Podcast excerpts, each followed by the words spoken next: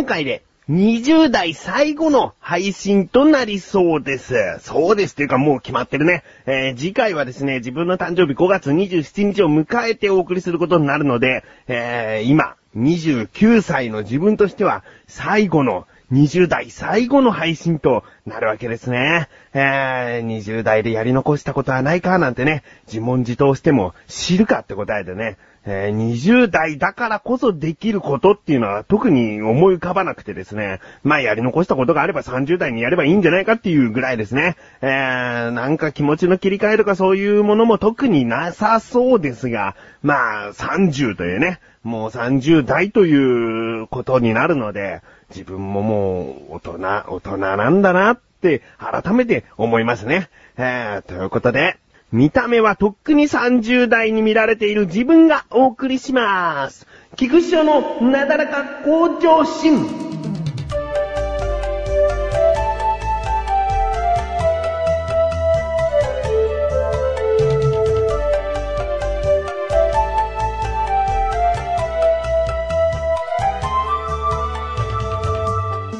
えー我が家はもうすぐ二人目の子供が生まれそうな時期なんです。で、まあ、予定は6月の上旬なんですが、今はもう5月の下旬ということで、早めに生まれるケースなんていくらでもあるということで、いつ生まれてもおかしくないんです。えーでですね、神さんが、その、とある朝ですね、まあ、最近の話です。とある朝、もうお腹が痛いお腹が痛いと。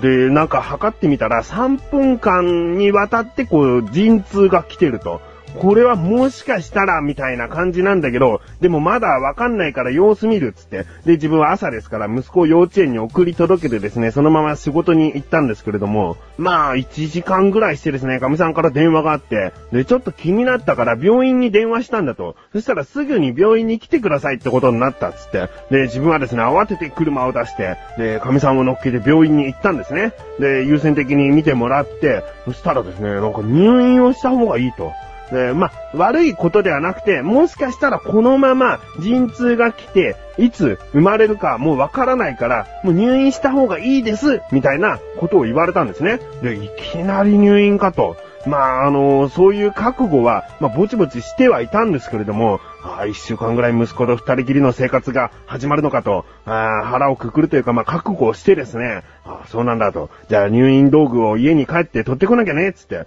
で、まあ、取りに行って、戻ってきて、で、神さんといろいろとこう話してたら、でもそんなに言うほどじゃないと思うんだよね、とか言って、うんなんか全然大丈夫だと思うんだよね、まだ、とか言うんだけど、でも先生が見てね、で、どうやら子宮口も開いていると、あまあ、10センチぐらい開いちゃったらあれなんだけども、まだ2センチから3センチぐらい開いちゃってる状態。だからまあ、すぐってことじゃないんだけども、病院側からすれば入院して様子を見た方がいいってことだから、まあそんなこと言ってもね、入院した方がいいっつってるんだからっって。うーん、でもまだいい平気だと思うんだけどなーとか言って。で、なんでそんなにね、神さん的には渋っているのかというと、その、自分の誕生日があるということで、その、焼肉屋さんに焼肉を食べに行くってことがね、あの、週末待っているんです。うん。だから、アミさんとしては、その焼肉が食べたいと。いう、その願いを叶えたいがためになんか自分から見ると、なんか渋っているような感じがして、で、焼肉が食べたいからなんでしょつうと、うーん、つって。で、まあ確かに、このまま生まれた後、じゃあすぐ焼肉屋さん行けばいいっていうわけにはいかないんですよね。その新生児を抱えて焼肉屋さんっていうのも結構大変なもんで、まあ1ヶ月ぐらいはなるべく外出しない方がいいっていうことになるんです。だから、まあ、この焼肉屋さんに行くチャンスを逃すと、と当分焼肉が食べれなくなるっていう、そのなんか悔しさっていうか、そういうものがあって、いやもう全然大丈夫だと思うって言いつつも、そんなに辛そうに座ってる人が他にいなかったんですね。もう、相当来てるんだよ、つって。で、まあ、お昼回っていたんで、神さんはそのまま入院ってことで病室にはいたんですけれども、その、ご飯はまあ、いきなりなんで、昼食病院側から出ないんですね。で、だからまあ、適当に、その、旦那さんが買ってきてあげてくださいみたいなことを言われて、じゃあ買ってくるっつって、何が食べたいっつったら、もう焼肉、頭の中焼肉だから、うーん、じゃあ焼肉弁当みたいなこと言って、で、じゃあホットモットとかね、まあそういうコンビニでも、その牛カルビ弁当みたいなものがありますから、まあ焼肉弁当かと思って分かったよっつって、言ってて言っったんだけども、でもね、そういうなんか、あの、コンビニだとかホットモットとかそういうお弁当屋さんで買う焼肉弁当って、焼肉屋さんで食べるような焼肉じゃないなって自分は思ってるんです。まあ、網焼きとかをして油を切っていますしね、焦げ目がいい感じについたものを神さんは食べたいんだと思って、だから自分はスーパーに行って、あのー、まあ、家で焼く用の焼肉用のお肉を買ってですね、えー、あと、かみさんの好きなサラダを買って、これをもう家でささっと炒めて、で、ご飯も持ってって、で、お昼食べなと。もう焼肉ちょっと残念だけれども、もうこれでとりあえず我慢できないかなと思ってね。で、その焼肉を焼いて、持って行って、で、亀さんもまあ、そこまでね、感動的、感動するほどじゃないんだけども、まあ、焼肉が食べたいっつって、でも食べられないっていうことで、諦めかけていたところで、まあそこでね、ちゃんと焼いてきた焦げ目のついた焼肉を出してあげたことで、まあとりあえずいいかなと。亀さんも一応美味しいっつって食べてはくれたんで、あで、息子をですね、そろそろ幼稚園からお迎えに行かなきゃいけない時間で、で、また来るからっつって、で、幼稚園に行って息子を引き取って、で、息子は実家の方に預けて、また千葉病院に戻ってきたんですね。そしたらですね、神さんがちょっと、もう、なんだろうな、半笑いというか、ニヤニヤしちゃって、えー、どうしたの？って言ったら、なんか、もう、陣痛が一回収まっちゃったと。もうしばらくこの波が来るってことじゃなさそうっていうことなんですね。で、病院側からは、なんとですね、入院しなくていいということになって、で、もうそれで神さんは焼肉が食べれると思ってね、ニヤニヤしてたわけです。で、なんかね、せっかくね、自分がこう焼肉を焼いて持ってきて、あまあかわいそうだけども、悔しいだろうけれども、これで我慢してねって作ってきたものが、なんかもうもったいない感じで終わっちゃってね。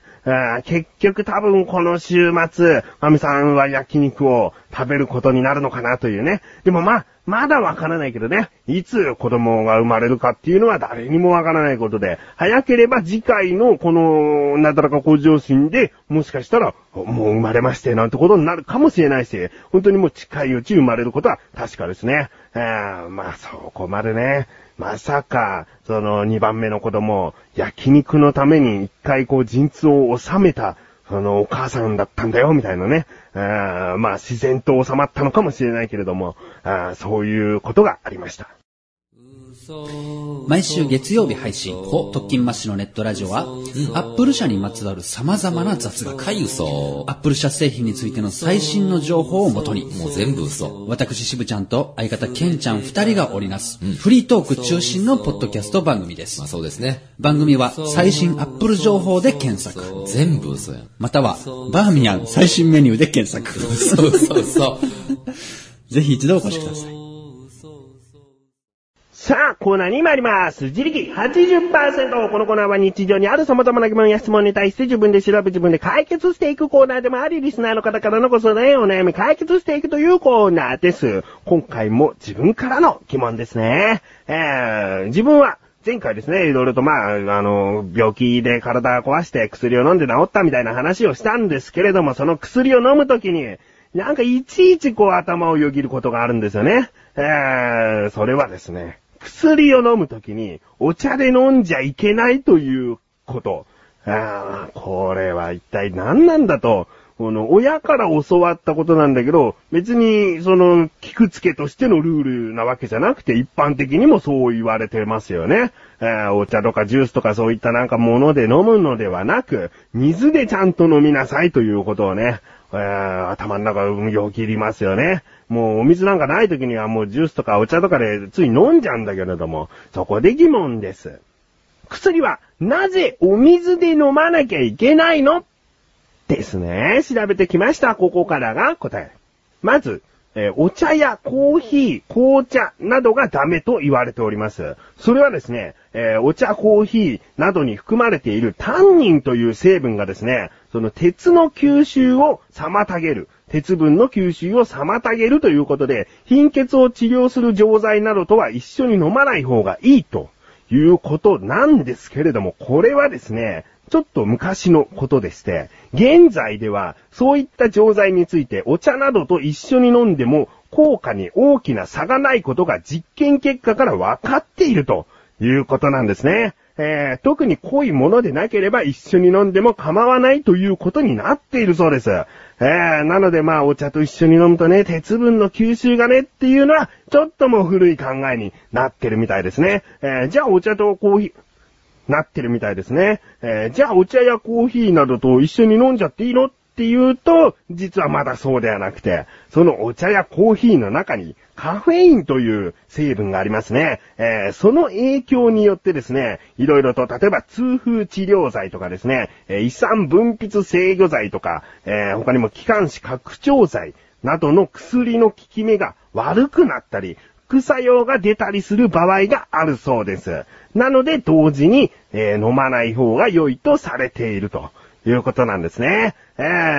ー、担任という成分に関しては別にもう現在では問題ないよとされていますが、カフェインという成分がまだまだお茶やコーヒーと飲んではいけないという原因になっております。他にもですね、グレープフルーツジュースだとか、えー、牛乳だとか、えー、アルコール類、そういったものと薬はあまり良くないと。えー、細かく言いますとグレープフルーツに含まれる成分で、えこういった薬の効き目が弱まるとか、そういうふうに薬によって、えこれはジュースはダメ、これは牛乳はダメ、これはアルコールはダメというふうになっているんですけれども、まあそういったことをいちいち頭に入れるよりも、お水で飲みましょうっていう一言で済んでしまうと。なので、薬はもう全般的にお水で飲みましょうという風に言われてるんですね。え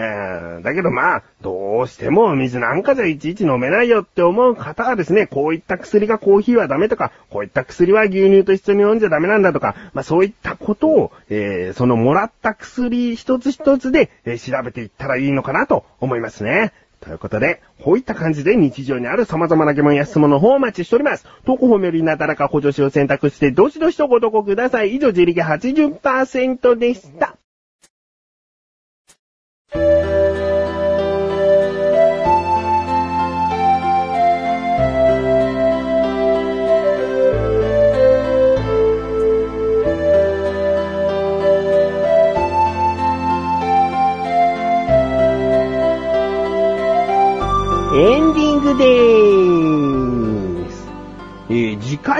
というわけではないんですけれども、自分は息子が通う幼稚園のとあるイベントに出てきます。何かというと、えー、お相撲さんが来るらしいんですね。で、お相撲さんが来て、園児たちは、息子たちは、えー、相撲をやるらしいんですけれども、お父さんが参加するイベントがありまして、で、お父さんはじゃあ何するんだって相撲ではなくて、腕相撲なんですね。で、腕相撲をして優勝すると、なんか用意されたトロフィーが、えー、授与されるっていうことなんですけれども、まあなんか自分は息子が幼稚園に通っているという今の状態初めてのことなんで、まあなるべくそういうイベントを参加した方がいいのかなと思って、で、その腕相撲にエントリーしたんですね。えー、だけど神さんが、その周りのママ友たちに話を聞くにはですよ、お父さんが参加しないと。なぜならそれは土平日に、もう平日に行われることだから、なんかうち、あ、うち、うちの旦那は参加しないよ、みたいなことをすごく聞いてるらしくて、